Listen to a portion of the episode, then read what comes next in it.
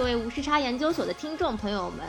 无时差研究所三周年周边终于在千呼万唤中使出来了。这次由无时差研究所设计天团为大家奉上社畜打工人大礼包，这次依然是佛系亏本卖货，购买随缘。希望以这种自嘲的方式，给大家繁忙的打工生活带来一丝慰藉。产品详情和购买链接，请见本期播客的详情页。欢迎大家多多支持，三周年周边限量三百份，让我们一起期待无时差研究所下一年再创辉煌。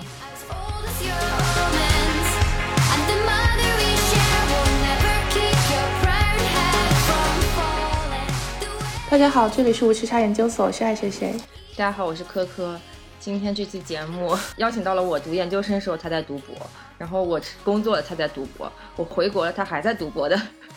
同学。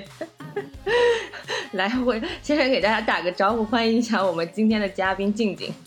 大家好，我就是一直在读博的同学静静。对，今天我们这期节目想探讨一个之前可能流传已久的话题，就是女博士。呃，然后静静是呃是金融博士，是不是？啊，应用经济学，最后的学位是应用经济学了。然后二呃金融学是一个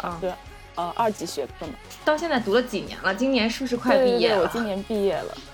疫情有对你有什么影响吗？还是就是这个是顺利的按照时间表毕业的？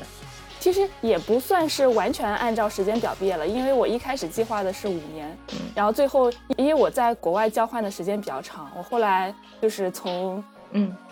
呃，回回国之后，从国外回国之后，我因为就因为跟导师有合作的文章，跟跟国外的导师有合作的文章，所以又去国外又待了大概半年到一年的时间，所以就回来的比较晚，错过了国内的秋招，所以我就往后又延了一年。哦，所以你现在读了六年博士了？对，今年是第六年。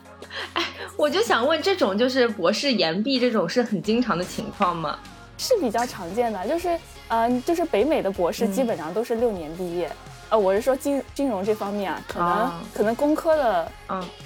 工科的我不知道他们是会长还是会短，但是就金融博士这边，包括像呃经济博士可能会更长一点，可能七年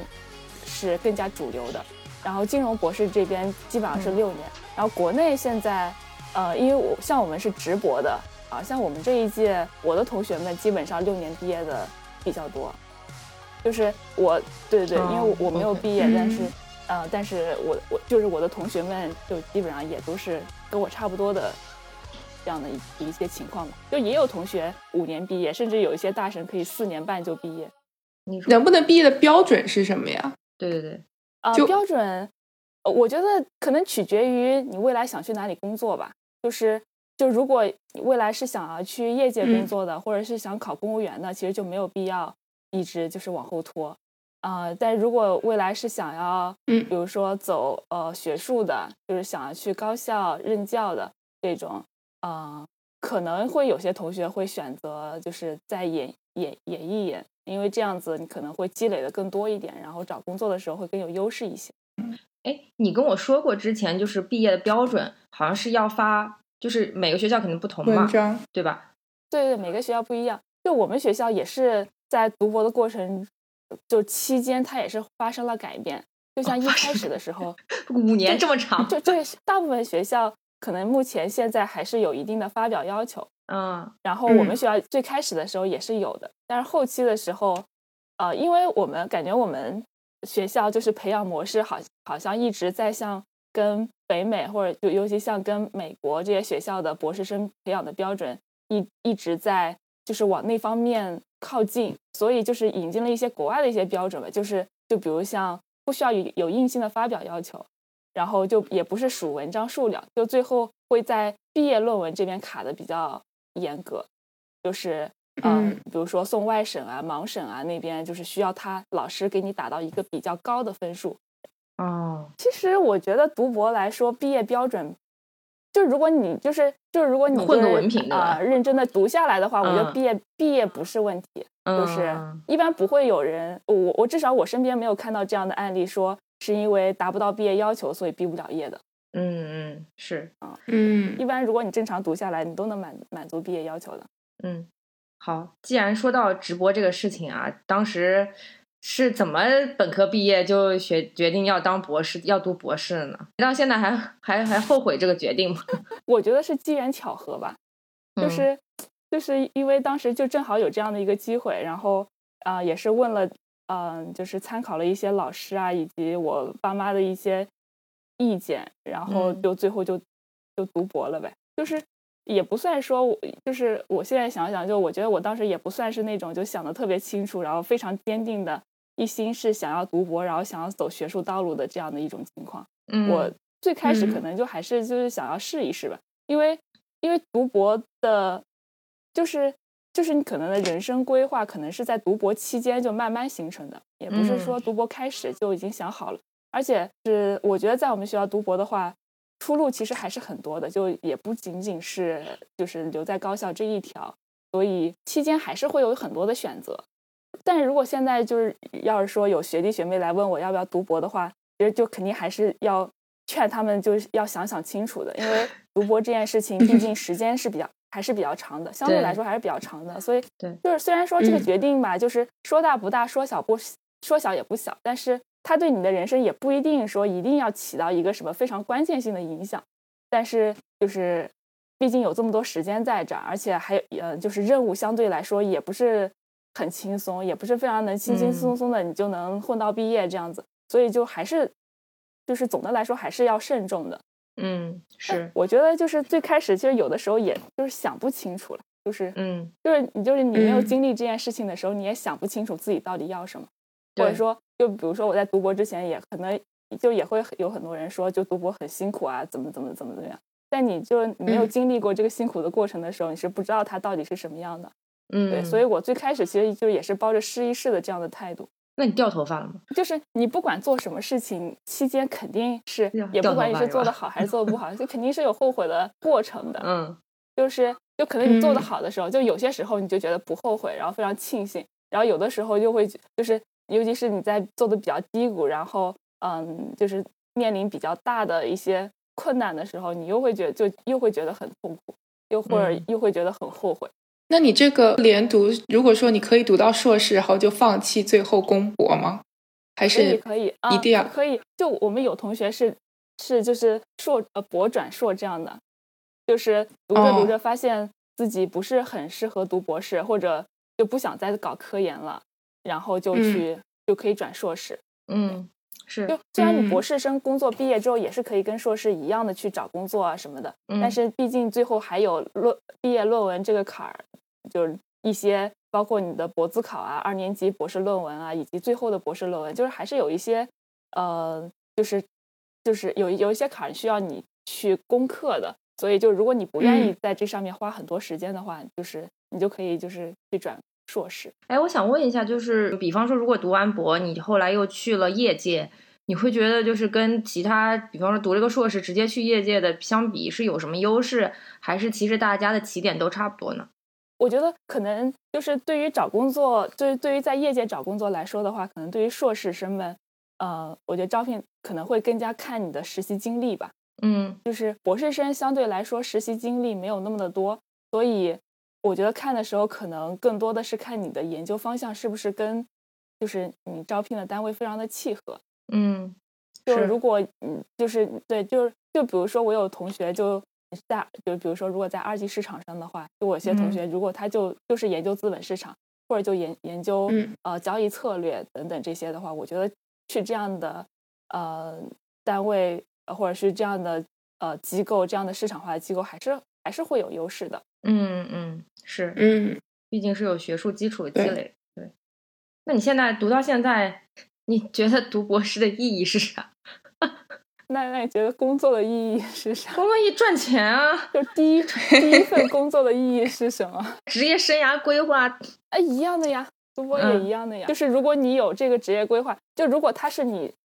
职业规划中的一部分的话，那它的对，那它对你来说，它就是你一个。建立基础，然后一个敲门砖，嗯，一个就是你需要去呃学习和经历的这样的一件事情，嗯嗯，哎，那你们这届大概招了多少人啊？十个左右，十个左右，男女比例呢？一比一，哦，一比一啊。我觉得我就是因为，对我就是我，我觉得我可能就是因为呃，最后想要招一个女生，所以招了我。哦哦，是故有故意控制的是吧？没有没有没有，我猜测我猜测。好，我们来聊一个轻松的话题。那你一般每天的一个日常是什么样子的？你有时间表吗？博士不都应该有时间表吗？不不不，我就是我会有有喜欢买那种就是日日历本，然后在每一天写，就是我今天要完成什么任务，明天会完成什么任任务这种。呃，但不会具体到说我几点到几点做什么。对，因为就是最对，就细化到可能就是今天做做做完什么，然后明天做完什么，对，或者说这个礼拜做完什么，下个礼拜做完什么。我总是看一些小红书上别人分享的什么读博的时候，然后要把那个时间表，就是每个时间段都要分配好做某个事情。哎，我就觉得好。怎么怎么这么不会吧？对呀，我觉得好好夸张啊！就是有的时候，其实你你大家都会都会有感觉，你在研究一个东西的时候，或者你在做一项一项事情的时候，你还蛮专注于这个事情整体做下来连贯性的。你要是一定把它卡死在某个时间表里面，那你那个事情万一做不完或者怎么样，你你就很难受嘛。对啊，对啊，对啊，对啊，对啊！博士生的这个这个时间你是非常难以嗯，就很难卡的，就是就比如说你在。呃，比如说我我就是如果我计划我今天上午花一个小时看一篇论文，但要是这篇论文非常难的话，你一个小时看不完呢。或者说，就对你想要今天计划就是做出一个什么结果，但是你要是 data 一直跑不出这样的结果，或者你原先的就 hypothesis 就是错的，那嗯，那你是也得不到自己这样的结论。那这种这种激动的这种时间调整，肯定还都是需要的。对，是没有没有那么卡死，就没有那么说。呃，一成不变的，就非常严格、严于律己的说，我要按照 哪一些时间点，就具体到某个小时做什么。但你有，就是，但你有每天早上要求自己要起床的时间和晚上必然要睡觉的时间吗？没有，我早上我几乎起不了床。就是我，我觉得我我之前有在业界实习过，然后我觉得我特别不适合业界的一个原因就是我起不来。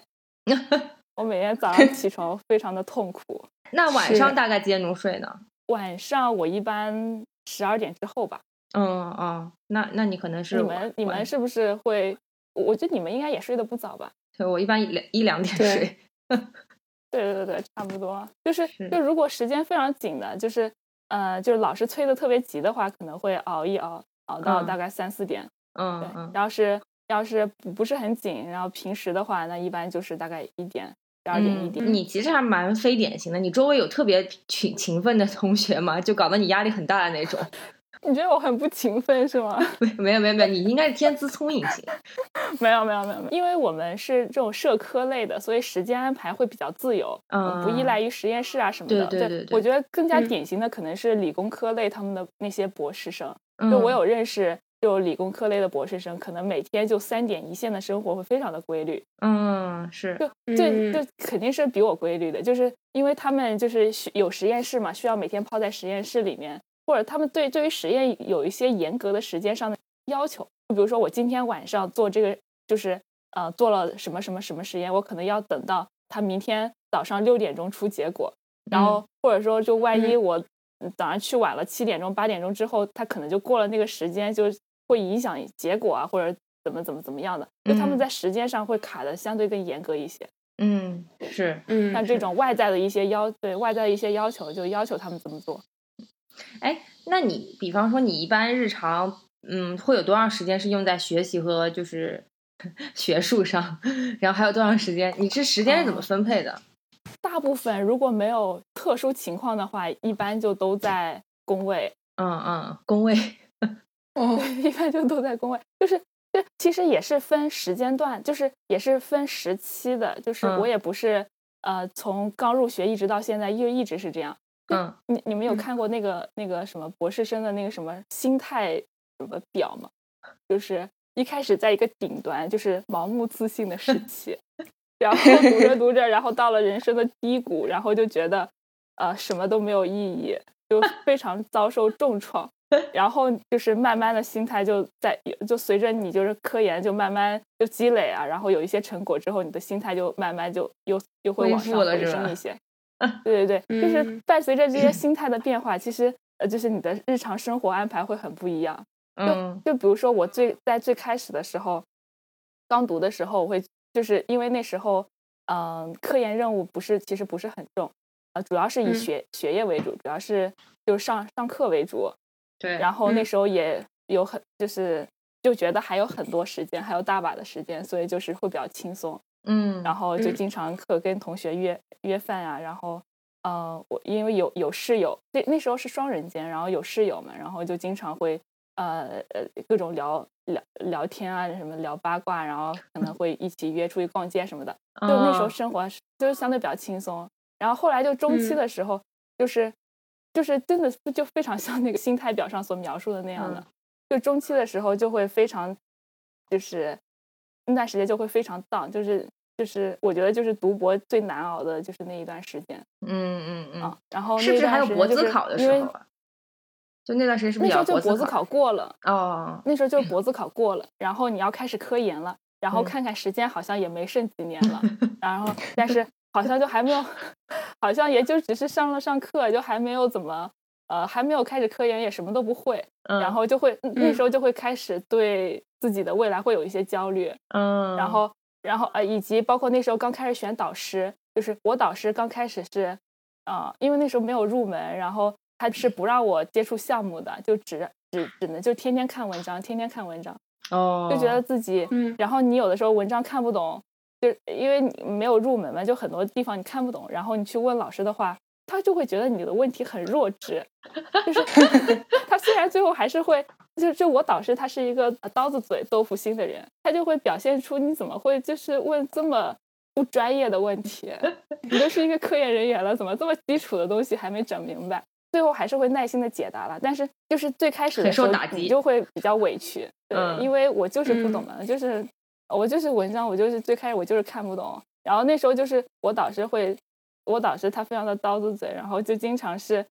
就是直接就说到我飙泪的那种 啊。然后，然后就如果你在，就是如果你在走在路上，然后你导师就突然就开始说你，然后，然后你这时候就忽然飙泪，然后别人都觉得你是像傻子一样。就那段时间经历还蛮长的，就那段时间就是就也也比较痛苦。然后后来接触了那个呃是就是项目之后，因为我我自己觉得。呃，就是好像时间不太够了，要赶紧工作，所以我会就比如说那时候可能会同时有三四个项目在进行，嗯嗯嗯，对，那时候还是比较那时候是比较辛苦的，就是因为整个人都非常的焦虑嘛，所以就感觉焦虑就是你的这种焦虑感无处释放，就只能释放在工作上。我那时候是就是还是非常非还是比较非常勤奋的，基我那基本上是早上十点钟就去工位。然后早上十点钟去工位，不好意思说，我觉得已经很早了。就早上十点钟去工位，然后晚上工作到十二点，然后回来。哦，晚上很晚。对，工作到很晚，晚上工作到十二十二，基本上几乎都工作到十二点回来。然后，因为我导师那时候在国外，然后跟我有时差，所以他的白天是我晚上，所以我每天晚上，我那时候跟导师交流也比较多，每天晚上都会就是走在回宿舍的路上，就边跟导师打电话交流学术，边回来。哟，然后，而感觉那时候，就是那时候就感觉，就做梦的时候都是在梦里面写代码。哦，是，因为非因为那段时间就是真的非常的焦虑，就是感觉是至暗时刻，嗯，而且就是觉得自己就是现在什么成果都没有，然后也不知道未来到底在什么地方，就心里其实还是很煎熬的，嗯，然后我导师都觉得说。就感觉那时候就是疯狂的学习，我导师都说你这个简直就是美少女战士啊！那后来是怎么走出来的呢？就是就是你这段时间你坚持下来之后，就是你的在学术上就会有一定的积累了，嗯嗯，然后你也会发现就开始渐渐的有一些呃 positive 的 feedback，嗯，就是开始有一些成果，或者说你的合作者对你做的工作还是比较认可的，嗯，然后也会发现对有一些。呃，就是一些正面的成果之后，就心态会缓和很多，就不就没有那么的焦虑了。没有那么焦虑之后，就是你，就是你平时在安排生活上，就会可能你的生活就是会更加淡定一点。嗯，跟上手一份新的工作其实也差不多，都是有这个过程。对对对对对，我觉得这还是比较普遍的现象。嗯，就不仅是我，就是因为那那个就是大家总结的一个心态曲线嘛。就是不仅是我是这样的，就很多很多博士生就都是这样的。对，好，然后我们来说一说女博士这个标签，就是当我知道你应该有很多体会吧，就是大家知道你是女博士的时候，没有哎，没有吗？那你会觉得就是就是别人会就是听到你是女博士的时候，别人会有什么不一样的态度或者不不一样的反应吗？没有哎，有吗？就可能因为我平时圈子不同，对对对，圈子可能不一样。我可能平时跟就是不是博士的人，就我肯定可能平时交流的人，就是最多的就是，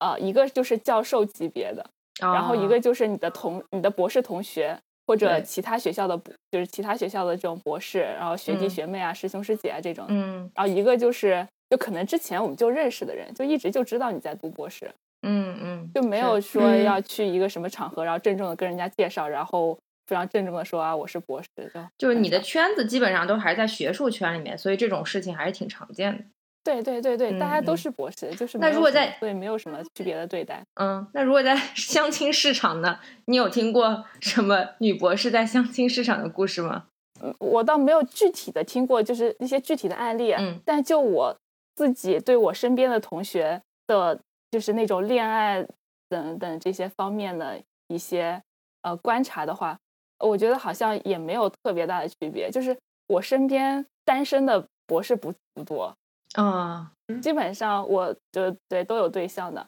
然后我室友之前一直没有，但是但是也一直我一直有人追啊，大家都并没有觉得他因为是博士所以就怎么怎么。那女博士会嫌弃另一半不是博士吗？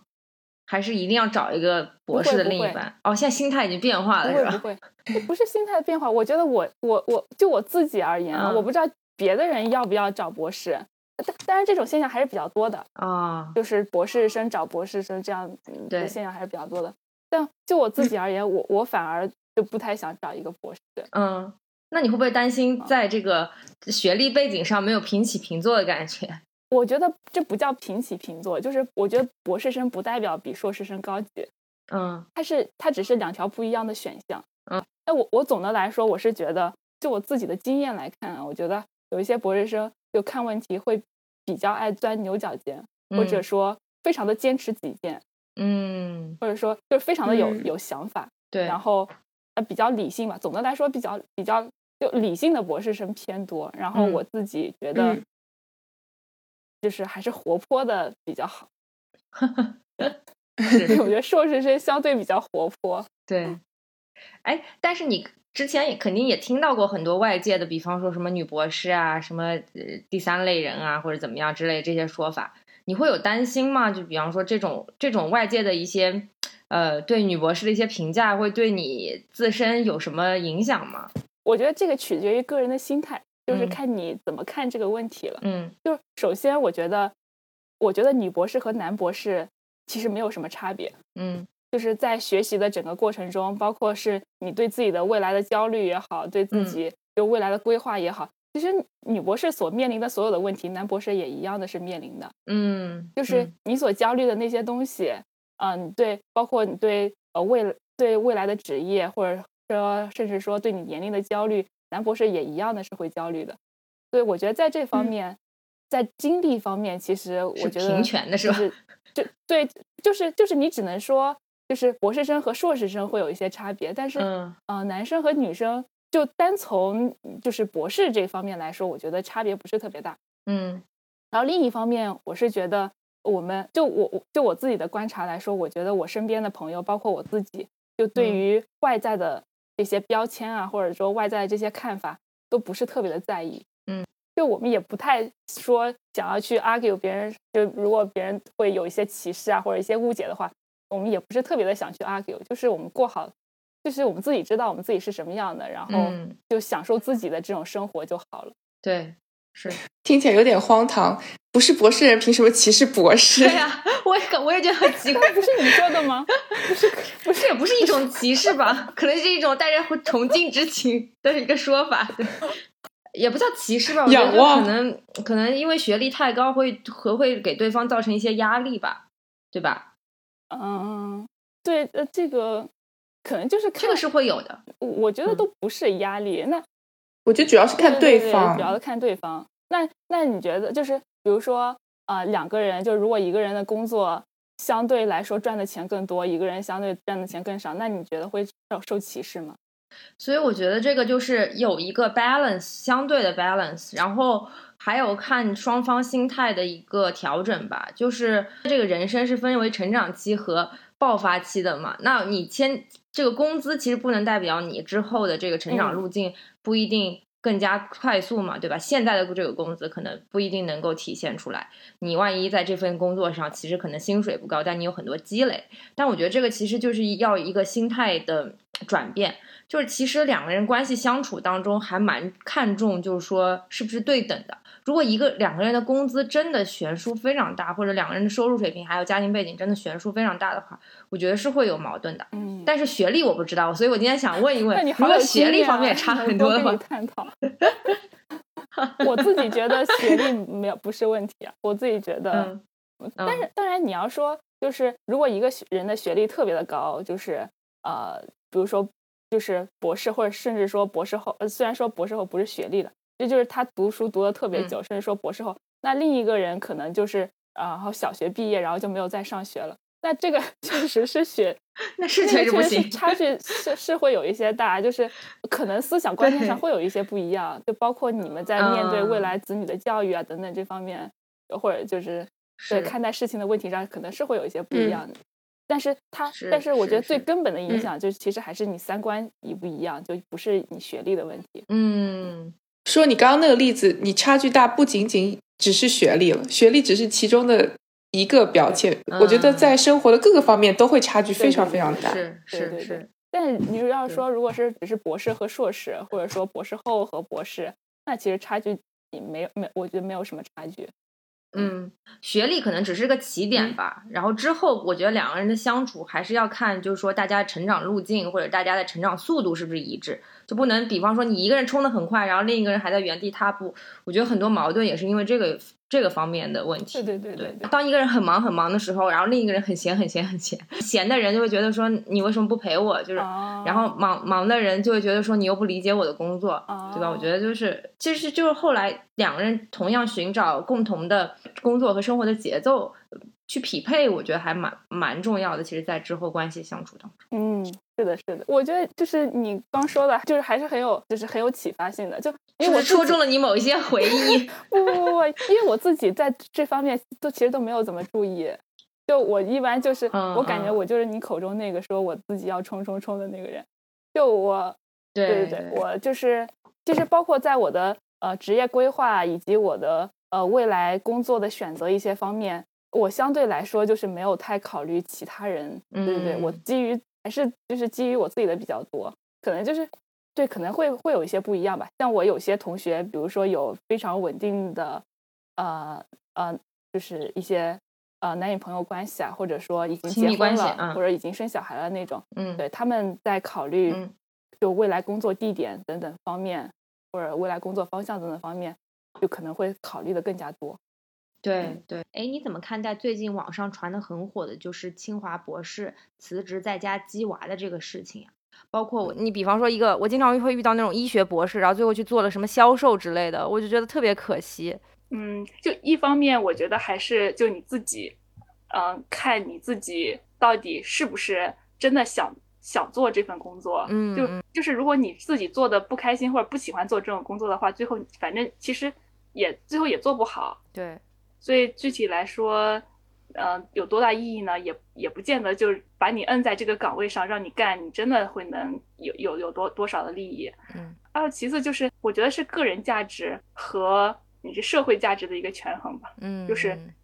你比较希望实现你自己的这种人生梦想啊、追求啊这种也好，实现自己个人价值，还是你想要更多的为这个社会考虑、承担社会责任？啊，实现社会价值，嗯嗯，这方面虽然就是有些就是个人价值和社会价值也是绑定在一起的，但是有的时候还是会有一些冲突，会有一些权衡。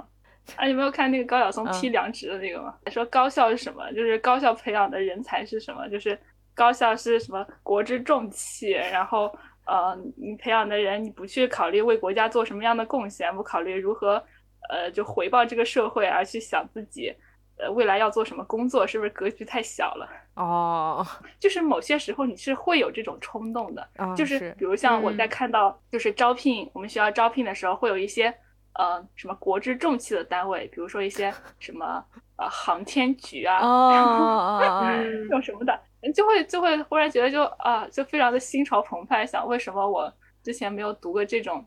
这种这种重机械型的这种专业，然后去。做一些伟大的事情，做一些伟大的事，从事一些伟大的事业。确实，国家好像培养一个博士投入了确实很多。就是，呃，我们专业不是特别的看得出来，没有什么实验器材。他们工科那个什么，好像一个实验器材会非常非常的贵。对呀。然后，对，然后给博士生提供的就是国家是有补助的，然后你又不又不用怎么交学费，然后又不用怎么交住宿费，然后我们都觉得我们 能花。八百块钱一就是一年就一个学期的价格，住在五道口这样的地方，就非常的 赚。是啊，我我就我就觉得是国家会补贴，还是补贴很多的。对呀，就虽然我的薪资不是很多啊，就很少，但我们的这种补助大头就是都是国家的，就 来自于呃老师，来自于你的导师和学院的部分不多，嗯对，大头都是国家的补助。您正在收听的是无时差研究所。无时差研究所是一档横跨中美的播客节目，我们分居在大洋两岸，邀请各行各业的同龄人一起讨论时下中美的诸多社会现象。虽然每周都要配合着时差，以远程连线的方式录制节目，但我们每周的更新无时差，因为我们知道每一期的认真对待都会传递给世界各地的你们。如果你喜欢我们，欢迎扫描微信打赏码，或者使用爱发电。给我们送来你的心意，详情请见本期节目的文字介绍。谢谢大家。哎，像在博读博期间生孩子的这种情况多吗？就总有时候听到有人在读博士的时候生了孩子，那是那是什么情况？就怎么会有时间生孩子呢？啊，我觉得这种现象在国外更多一些，就是或者说国外有一些同人可能是生了小孩然后再来读博。然后就一边带孩子一边读博，因为相对来说，就我自己，嗯，呃，就是就是交流啊，什么联合培养的经验来说，我觉得国内的博士相对国外的博士年龄还是更小，稍微小一点，就是大概会，对对对，是是小一点，对对，会小一点。所以我们就是这种生完孩子来读博士的人不是特别多，就几乎没有，就基本上，嗯，我大我感觉可能百分之十，百分之十左右的人吧。嗯，会选择在博士期间结婚，但是选择在博士期间生孩子的可能就比例会更小一点。对，一般如果你要生小孩的话，就可能会就是 gap 一年，就是你这一年就没有在学校了，你就天天在家，然后就 生小孩带小孩，然然后等你小孩就意外怀孕是吧？嗯，也不要嘛这样吧，还是年龄到年龄到，规划是年龄到这样的，对对。对对对对对，然后呃，然后你就是等家里那些事情忙的差不多，然后再回来再继续学习，因为就是在时间上还是比较激动的。就我们就是最长是可以到七年毕业，然后或者如果你中间休就是休学的话，你休学的那一年是不算的，你还可以就继续再往后延。就如果休学一年，还可以再继续八年和之类的。嗯哦，哎，其实还蛮不容易，不是一孕傻三年吗？真的会傻吗？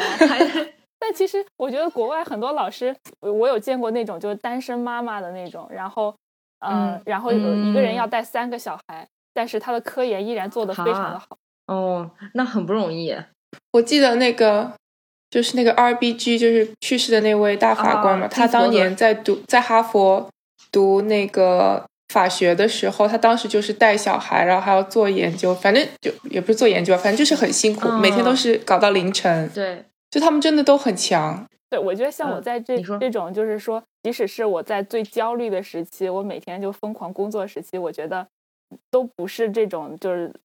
就说特别特别辛苦的那种。就是我就是我之前有遇到过同学，就是可能他就是在比如说他在啊美国读完博士，读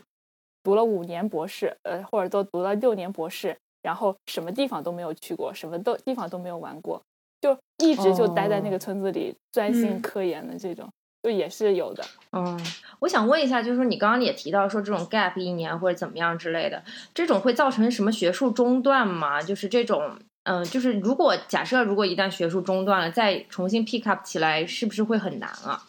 可能会有一些，就比如说，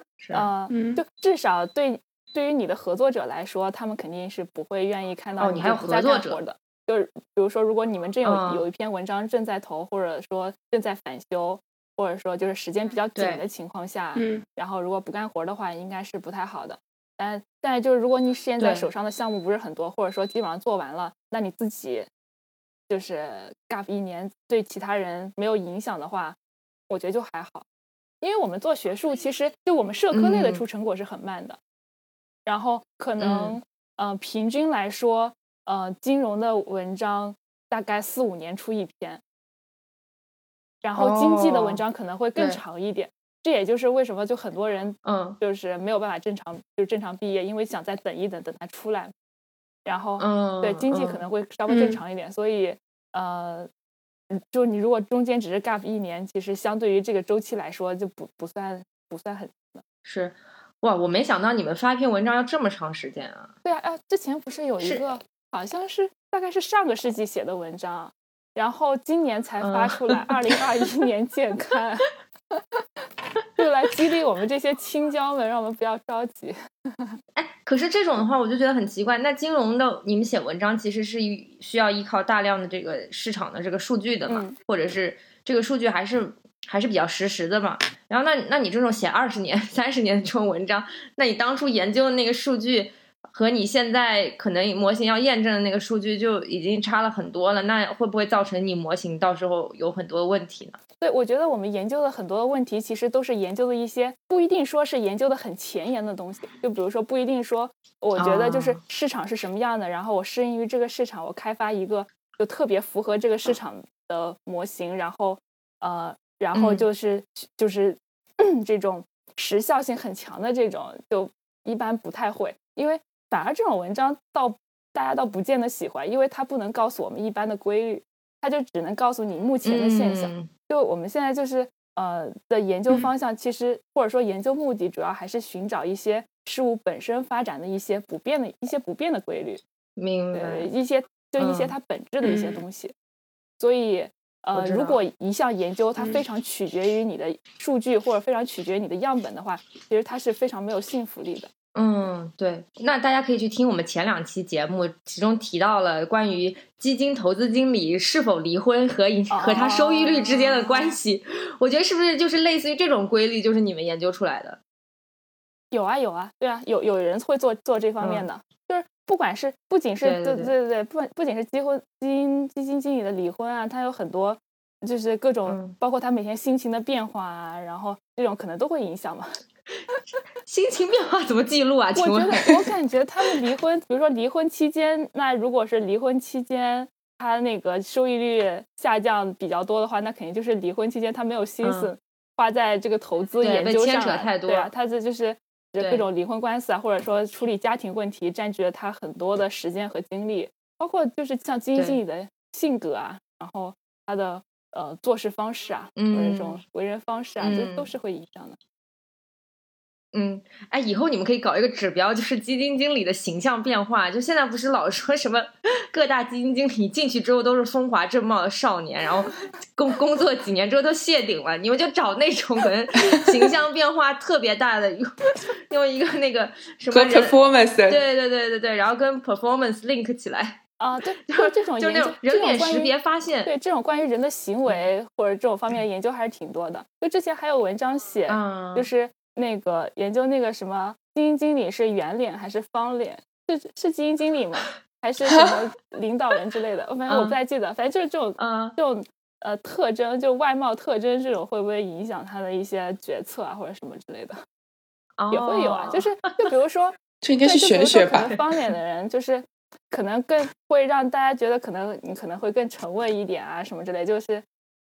就是给人的第一印象可能会会让人第一印象就可能一些社会固有的一些偏见啊，就比如说你看到女博士，嗯，就是一些社会固有的偏见，可能就是会有，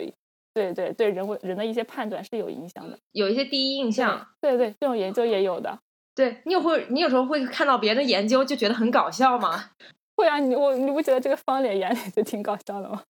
哎，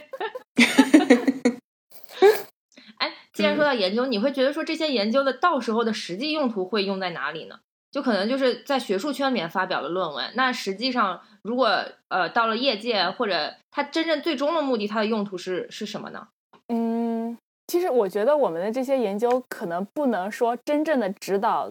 就是业界的说你用什么样的策略你去投，就也有文章这么做的，就是包括像一些很多像研究机器学习啊，或者说等等这些文章，就有有一些在是在做策略方面的，但我们可能更多的。我觉得我自己的研究可能更多的就就只是给就是业界一个投资经理或者说投资人某些方面指导吧，或者让他们觉得某些方面是会有影响的。就是你在看看问题的时候，可能是更有些方面你是需要注意的。就比如说，我是会研究我我自己是会比较关心一些基金经理在投资过程中的一些投资行为。比如说，就是像这种，如果你是金融专业，你可能一开始想到投资行为，可能最开始想到就是一些非理性的投资行为嘛。什么羊群效应啊，过度自信啊，这种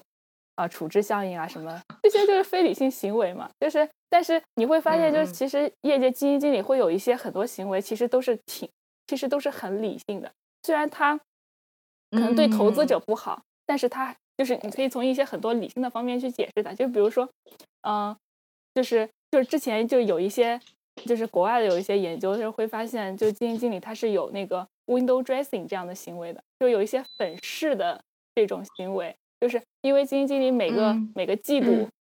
是需要公布他的那个呃具体的持仓情况的。就美国的基金经理，就美国的公募基金是需要公布他的持仓情况的。那有很多基金经理就会在这时候选择，就在公布之前选择把自己的呃这种持仓做得漂亮一点。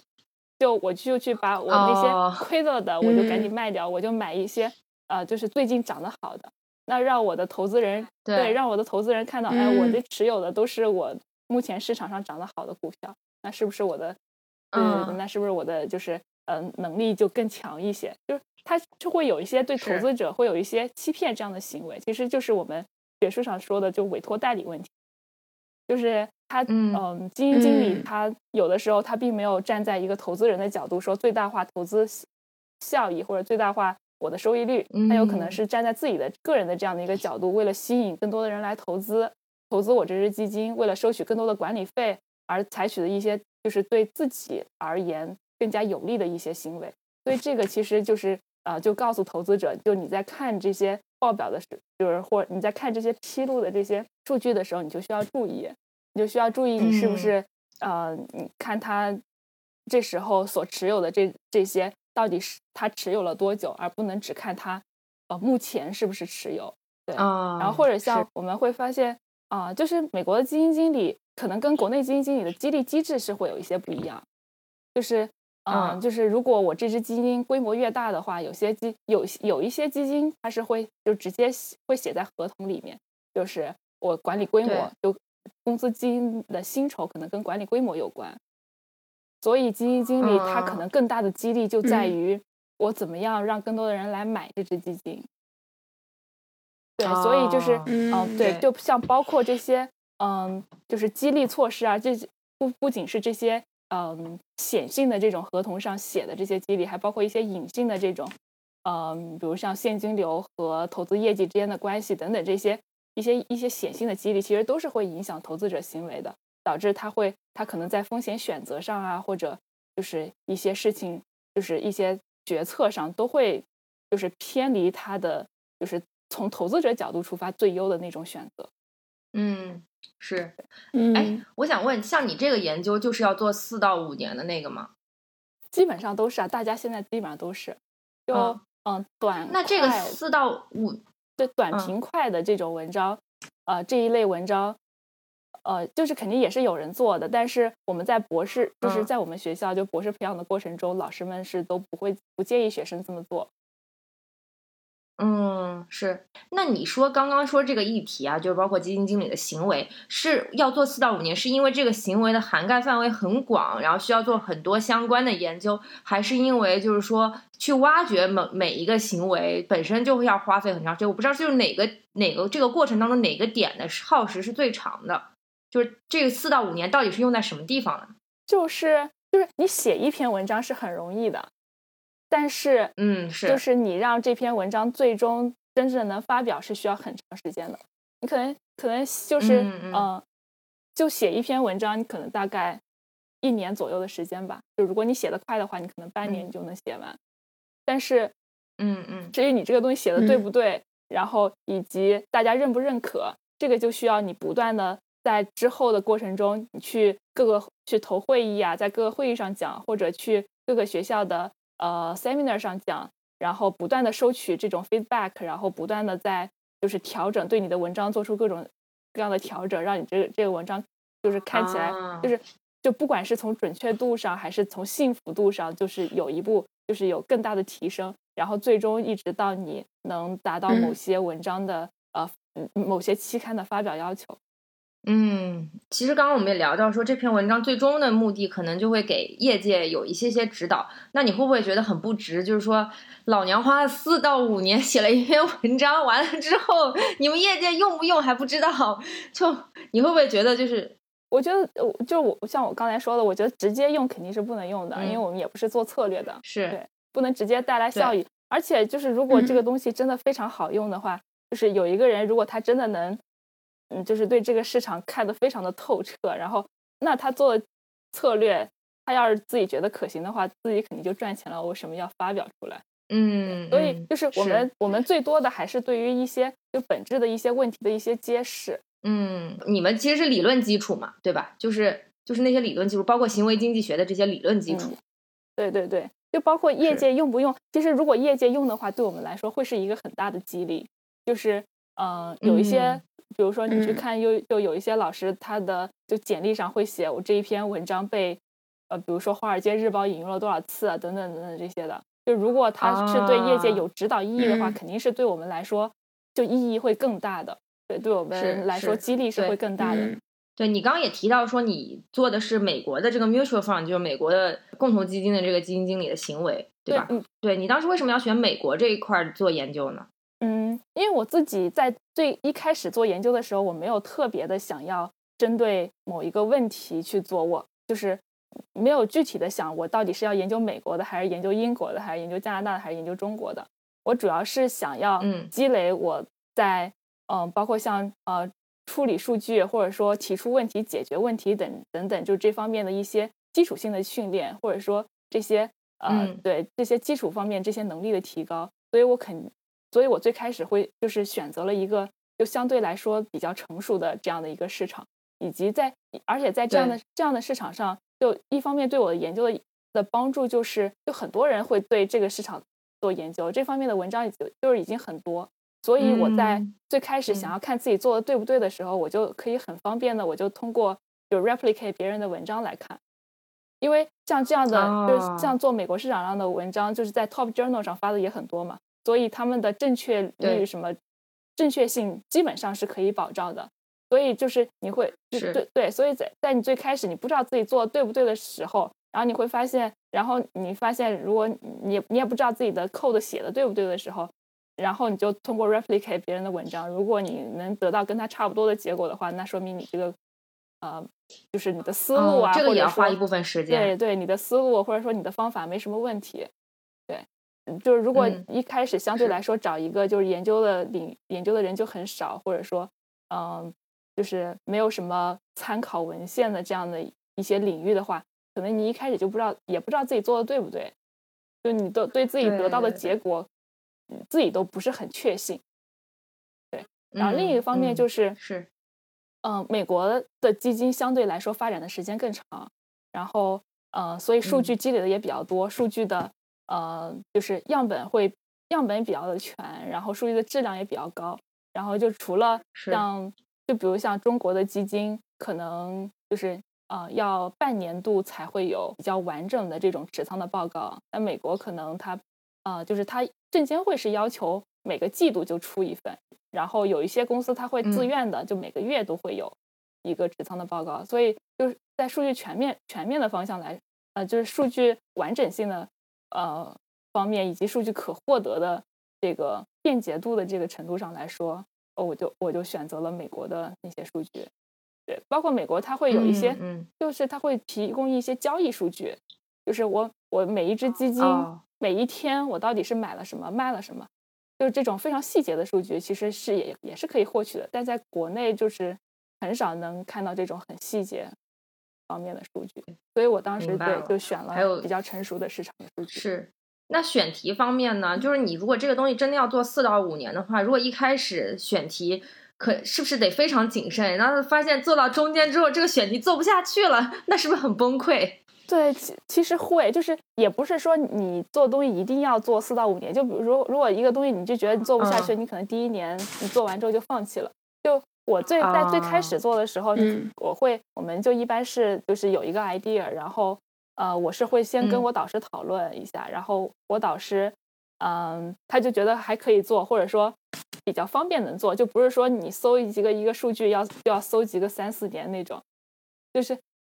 对，就是如果还比较方便的做，那就就是可以先去就先去试一试。就是如果有结果，对对对，你看能做出来什么样的结果，就是然后大概会写一篇比较简略的一个 draft。然后我们就是如果你在对对于这个方向就就觉得自己把握的还不够，就也不知道它是不是特别的呃是是不是目前的热点问题啊，或者是不是大家感兴趣的问题啊，是不是就是符合就是呃就是。一些 top journal 的一些一些研究的深度的话，你看，嗯，我们就是还是会会找一些国外的一些呃老师，就比如说我当时去国外交换的，所跟的国外的导师会帮忙看一看，或者嗯，会找一些国外的一些合作者，这些在这些领域更加 senior 的一些老师啊，然后他们对于这种前就是前沿的研究方向可能会把握，或者说理解的会更深刻一点。然后，如果大家就觉得哦都 OK 的话，那呃，就是这个课题就可以继续就深入下去，就深入再再往下做了。嗯，我只是说一篇好的文章它诞生可能呃至少需要四五年的时间，但不代表就你所有的文章就是都是好的文章嘛。你就是不好的文章，或者说你一开始就觉得有问题的文章，你可能就一两年就放弃了。嗯。像你像就是像其他一些基础学科都有那种所谓的也不是都有吧，就是经常会有那种很很所谓的明星的博士，就是特别特别知名的博士，就各个领域的。你们金融这个领域会有就是特别知名的博士吗？就是很天才的那种，比方说像那种基础学科可能研究出一个什么之类的巨大突破，然后这个可能会受到。更多的关注，对吧？对对对，你们你们其实很少会有那个可能是跟学科有关系，那可能不太会有，因为他们的学科就相对来说非常的客观的嘛。就是我做出来了一个什么东西，我或者我发明出来什么东西，就它就是真实的存在在那里。那像我们就如果我们提出了一个什么论理念，或者说提出一个什么理论，或者提出一个什么观点，那其实就是。有一点百家争鸣的那种意思吧，就是你提的观点不不一定不可能是所有人都信服你的，就就包括像就是之前诺贝尔就是不是颁给了就 Fama 和 Schiller 两个两个人嘛，就是但一个是对啊，一个是觉得市场是理就是有效的，然后以理性视角来看待这个市场的，一个是觉得市场是非理性的，就这两个人他的他们的理念就是或者说他们的理论就是有很大的冲突的，嗯，对，但是你看就。他们同时同一年就颁给了这两个人，就说明就是就大家是认可这种差异性的存在的，嗯，所以对，所以像我们提出一些什么观点或者论点啊什么的，如果呃大家不认可或者这种情况是经常是会是会出现的，嗯，对，所以就不会说像理工科他们那种忽然爆发出就忽然研呃发现了什么什么什么，然后全呃所有人都非常认可的这种情况。对，好，既然我们刚刚其实也很多次提到说博士未来的这个出路和选择是啥，然后主要的是有哪哪些路啊？然后，嗯，你觉得就是留校当老师是一个最好的选择吗？其实出路还是挺多的，就不是像一般意义上就觉得你读读完博之后你的路就会非常的狭窄。就是就我自己观察而言的话，其实大部分来说，就最多的出路就有三种。就是嗯，可能大概三分之一的人会，可能就不一样的专业也不一样，就是这种比例也不一样。然后呃，但是大部分的专业都会有一些人选择去业界工作嘛。但如果是单从金融专业来说的话，呃，我觉得去市场化的一些机构，比如像是基金啊，或者说券商，或者说什么各大银行的理财子啊，什么 VCPE 这些，嗯，这你去你去这些单位应聘的话，肯定还是要跟硕士们一起竞争的。所以我觉得在这些方面，可能学历的加成就不是特别的明显。就除了我刚才说的，说是啊，除非就是你的研究跟你这个单位的非常非常的契合。嗯嗯。然后对，嗯，还有一些同学会去事业单位，就像某些政府部门一些就是研究中心，或者像一些对对对，像一些机构的研究所啊什么的，做一些。就是宏观方面的研究啊，或者说资本市场方面的研究啊，嗯，就类似于智库吧这种，嗯，对对，这样的是对。然后这种工作，我觉得面向博士生的机会还是很多的。呃，我不是特别了解这种工作有没有面向硕士的，但是但是至少就是面向博士的机会肯定还是很多的。嗯，对。但这种学术可能对对这种研究可能就是跟学术的研究稍微会有些不一样，就是因为服务最终服务的对象不一样，所以。嗯，但总的来说就是还是科研，呃，就是这种工作还是以科研为主的。然后第二条就是比较普遍的，对，第二条就是比较普遍的一个出路就是考公务员，就是嗯呃，我身边会有很多很多同学去考，就是中央选调啊、地方选调啊，然后还有像就包括像一行三会啊这种的，就还挺多的。嗯嗯嗯嗯，这种有硬性要求是我我觉得硕士是不是也能考？对也能考。就是硕士的时候，对，本科也有一批。好像是看，好像是看每一个岗位的具体的招人的要求。有一些岗位是只要硕士，有一些岗位可能是只要博士，有一些就是博士、硕士都都可以考的 OK，明白。对，我觉得这样的机会，我我我觉得这是一个挺好的选择，而且就是我们学校是会给这种。中央选调和地方选调这种提供很多机会的，就是名额挺多的啊。而且就就我自己观察而言，我觉得我身边就是那些非常坚定的，就是想考公务员的同学，就最终基本上也都是能考上，基本上都是能考上。嗯嗯嗯嗯，能考上就比较起点就比较高，对，能考上比较满意的岗位。对，但就这种工作，就是就嗯，就是就是职业规划吧，我觉得就还是你。尽早做一些，呃，做出一些选择，因为就比如说，如果你要去业界的工作的话，你可能就要就是尽早的是说去业界 做一些实习啊，或者说让你自己的研究方向跟业界非常的契合啊，等等这些的。就如果你要去当公务员的话，可能在博士期间就需要呃就有意识的在学生工作方面有一些积累，对对，嗯嗯。然后剩下的就是大部分同学就是选择留高校吧，就是。嗯，就比例也不是很很低，就也会有同学就是，呃，就走高校，就是一直非常坚定的，就是走教职这一条路。就我们这之前不是还有就是说，呃，那个什么武汉大学爆出来那个他们招那个辅导员嘛，就招很多清北的硕博。嗯，对，就是这种去高校，因为去高校就除了做教职之外，就除了搞研究之外，就去当辅导员啊，或者做一些行政行政的工作的也是有的这种。对，这种也是有的。对，基本上就是这几条路，就也有一些出去创业的，也有的。然后也有一些，呃，去中小、去中学，或者说这些，或者说外面机构教教书的，也有的。然后还有是去一些国际组织的，对，这种也是也是有的。对，总的来说还是挺广的。但你之前跟我说过，就是说本校培养的老师是很难留在本校任教的，是吗？对对对。现在是还是这样一个情况是吗？可能有一些学校是可以的，但是就是就是在就是在北美这种情况是不可以的。然后我们学校就是因为呃，就是不管是学生培养还是招聘啊等等方面，就是都向美国看齐，所以就是国内就很多学校就也都呃一般是不会留本校的学生在本校任职的，因为会考虑到一些就是关系啊什么关系上的一些影响吧。哦，对对对，或者说，哦，或者说就是你这个层面是吧？对对，另一方面的考虑可能也是，就是你在这个学校，你的跟你你自己做的，你的学生做的方向肯定是跟某些老师做的方向非常的相似的，对，所以就为了就是就是大家做的方向更加多元的多元化，就一般还是会招。对外校的一些学生，对，然后最后你可以给大大家解释一下，就是我们经常会听到一个词，什么博士后啊，博士后啊，博士后到底是个什么东西啊？博士 后，外界我觉得对外界，我觉得对于这个词的理解也是，其实也是有一些误解的。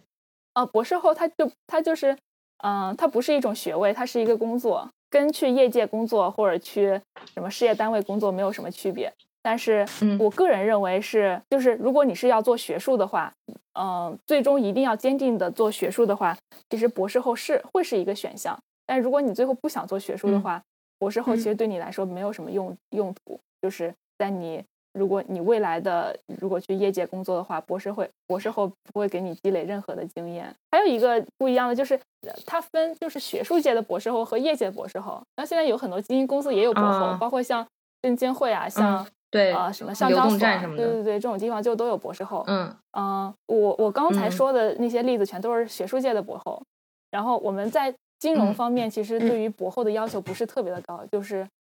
啊，一般不需要读博后，你就是可以直接找到教职。但一般对于啊理工科类的学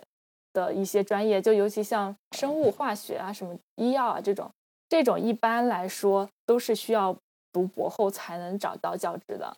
所以就是博后是一个必选项。就相当于，嗯，原原来高校还要再读博士后，是要的，是要，因为太卷了，对对，就是太卷。我觉得可能，不对，我觉得就是现在目前金融不需要读博后，也可能也只是就是现在，我不知道未来如果越来越卷，越来越卷的话，会不会需要所有的呃从事科研工作的人员都去读个博后，也是有可能的哦。至少现在理工科的一些都是要的，都是必须的。嗯，可是可是你如果是科研方向的话，你博后和博士好像没有什么区别，对吧？就是做的事情。对，但是博后有工资啊，钱多。好的，说好听，你还积累了科研经验，是吧？对对，而且博后好像有户口还是什么的吧？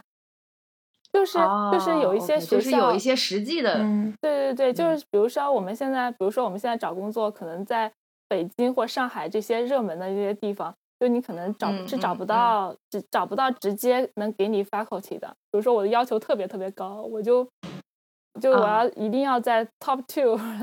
top five 这种学校 教任教任教的话，那可能会就比如说去国外读个博后啊，就也不一定非常有效。但是嗯啊，就就就它是可以，就是大概是你一个就是没有确定未来的工作方向，或者说哦没有确定未来的工作地点啊，就是具体的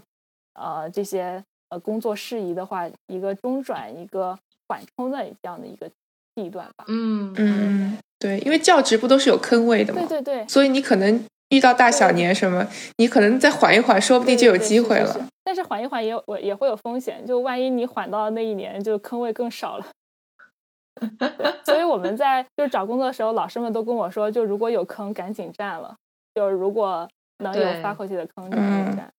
就未来的可能会越来越卷，然后越来越也竞争越来越激烈，海归回来的也越来越多了，尤其是受疫情的影响。对对对对对，尤其受疫情影响，海归会就大批量的回国。然后另一方面，就国内本身老师，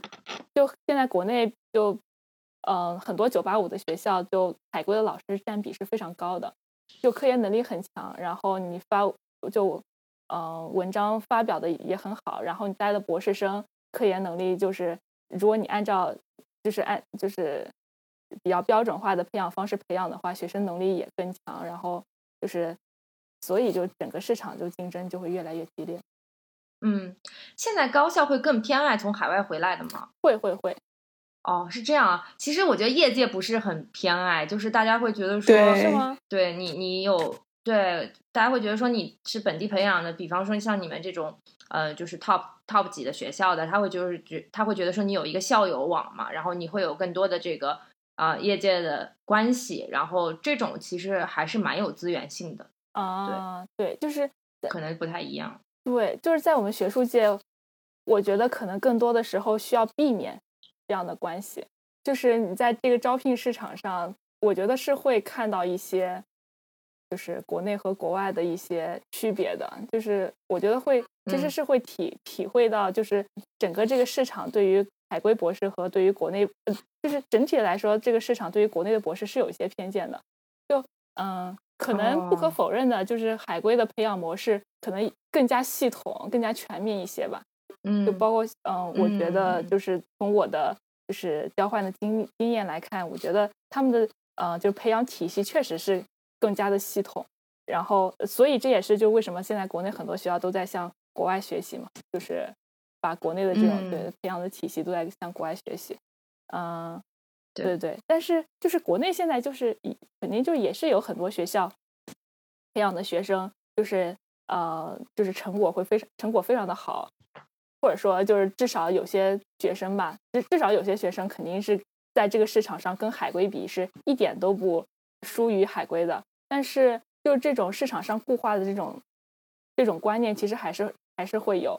嗯，就我觉得就跟就是某些公司招，比如说招招人，他可能也不会明说，但是他其实最后看他招的就都是清北复交的那这种的。对，这种隐性的这些就隐性的这些条件肯定还是会有的，你也会发现就是有一些。嗯，偏见就你觉得不公平也好，你就觉得，呃，就觉得就是呃，怎么怎么怎么怎么样也好，但它就是这种这样的一个社会现象，就也不是靠啊一个就是比如说一两个教授这么呼吁一下，或者一两个高校呼吁一下，这种现象就能解决，或者在一两年内就能消失的。对，这也是就是阻碍我们就是在国内读博的博士生去呃国内市场上。或者说国内高校市场上就业的一个因素吧，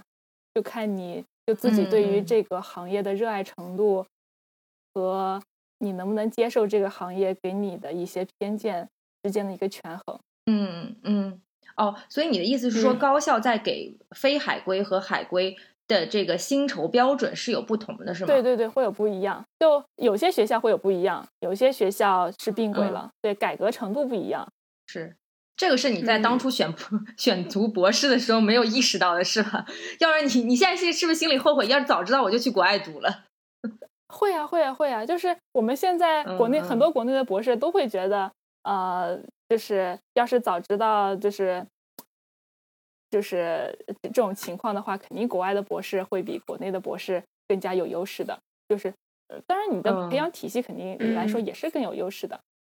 然后，所以你然后回来待遇啊，包括就是各种市市场怎么评价你啊，在怎么考核你啊，这种方面也都是有优势的。对，但是，嗯，我们也就所以我们就有一些呃非常坚定的做学术的这些同学，就会在中途就是把这边的项目 quit 掉，然后去国外读博士。对，也会有同学就在国内读完一个博士之后，都拿到学博士学位了，然后再申请去国外再读一个博士学位。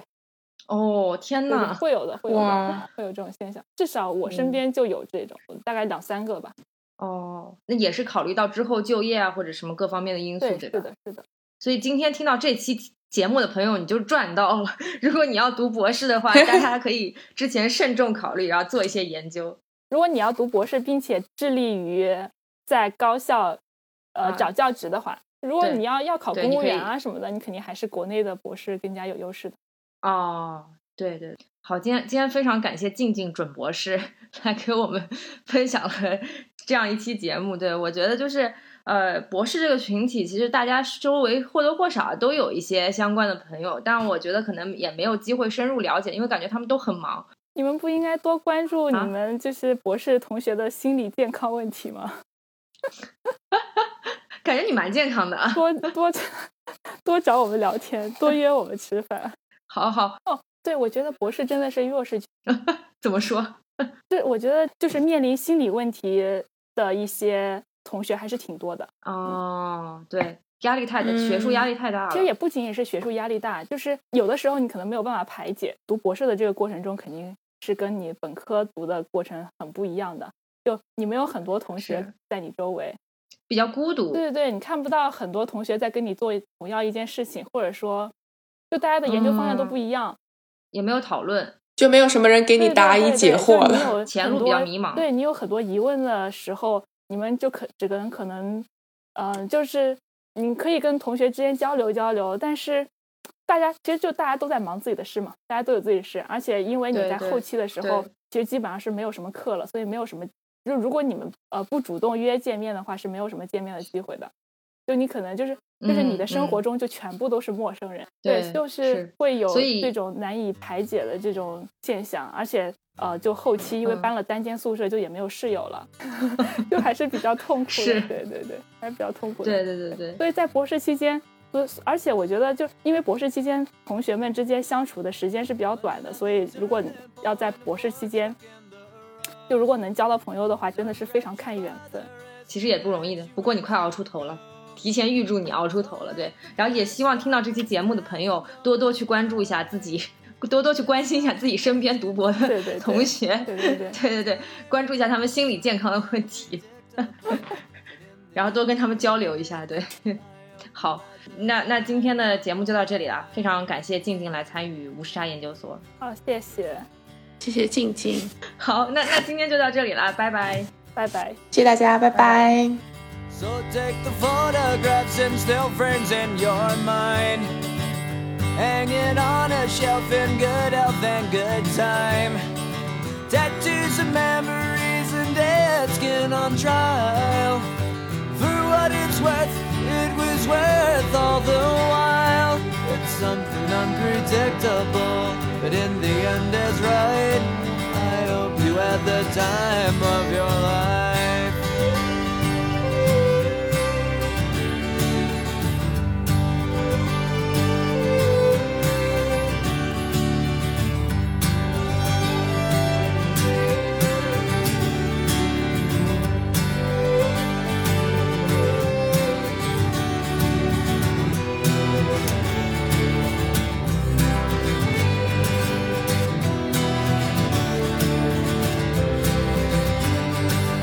Something unpredictable, but in the end it's right.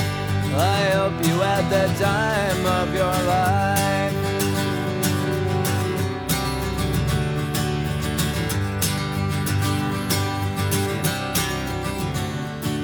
It's something unpredictable, but in the end is right. I hope you had the time of your life.